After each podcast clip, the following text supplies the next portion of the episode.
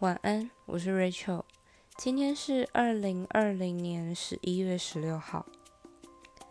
我想稍微来聊一下我的日常。我是一个重度周一症候群患者。我相信应该蛮多人跟我一样，非常讨厌星期一。星期一对我而言，不外乎就是疲惫、痛苦、难熬。我严重到什么样程度呢？严重到我大概从周日晚上就会开始为了明天要上班而感到焦虑。那这个状态会一直持续到周一结束，有时候甚至会失眠。所以每周一早上我都会帮自己准备一杯特大杯的咖啡。我觉得唯独这样，我才能够度过这一整天的磨难。星期一是我们公司固定的会议日，那大概就是上班八个小时，有四到五个小时都在开会。那内容不外乎就是，嗯，检讨上周事件，然后跟更新本周进度这样子。我其实有点不太明白，就这么样的一回事，为什么可以开四到五个小时呢？我到现在都还是感到蛮疑惑的。我。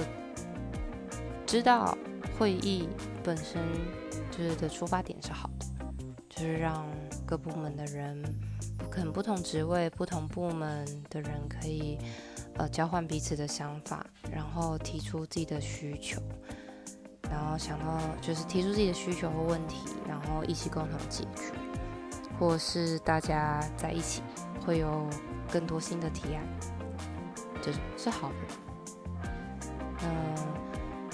但是当会议过多过长的时候，我就会觉得它是一种浪费时间。更何况可能在一个团队里面会有几个肥猫、几个老鼠屎，真正在做事情的人，或者提出想法或意见的人，好像就是占少数。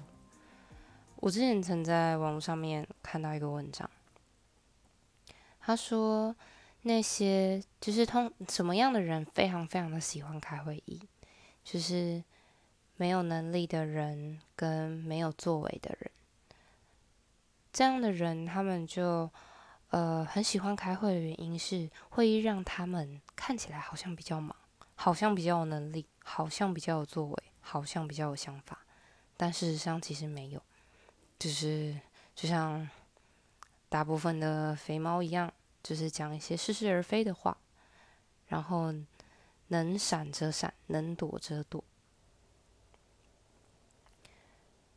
所以一直到现在，我都会怀疑：嗯，每个礼拜一这样开会，真的有帮助吗？一个单纯的想法啦。嗯。我今天因为蛮累的，就是因为我还在重感冒，所以我刚刚有再去看了一下医生，因为上次医生给我开的药还蛮惊人的，就是我第一次遇到这种事情，就是你吃感冒药，它会颤抖跟心悸。还蛮严重的，就是抖到你很像从戒毒乐戒所走出来那样子。那回家以后，我就因为家里没有食物，我也不想出门。那我就想说，嗯，不然自己来煮个饭好了。看一下冰箱有什么。嗯，冰箱有那个茄汁青鱼罐头。然后想说，嗯，好像可以煮个面呢，感觉蛮简单的。可以 Google 一下，确实也蛮简单的。我就开始煮我的青鱼罐头面，一切好像也都非常的容易，也都非常的简单。但有时候我觉得，我就是太高估我自己的厨艺了。有时候我也觉得，我对于就是烹饪这件事情，好像有太多自己的想法。就是太异想天开了。由于那个罐头只有半罐，我就想说，呃，不知道会不会有没有会不会没有味道。我又突然在厨房发现了一个没用完的泡面调料，就是大概是排骨鸡面的那种油包。他说：“嗯，那加在一起应该还蛮对味的吧？”我又在冰箱找到了剩下来的狮子头，想说加到里面好像也蛮合理的吧。意大利面不是有那种茄汁肉丸意大利面吗？感觉狮子头跟肉丸相差不大吧。所以，我又把它加到了我的面里面。结果，就是在最后，我还觉得说，我感觉放个蛋花点缀，它会更好、更好吃。我就又帮自己下了一个蛋花，一切都看起来，一切在脑袋里面的时候，好像蛮完美的。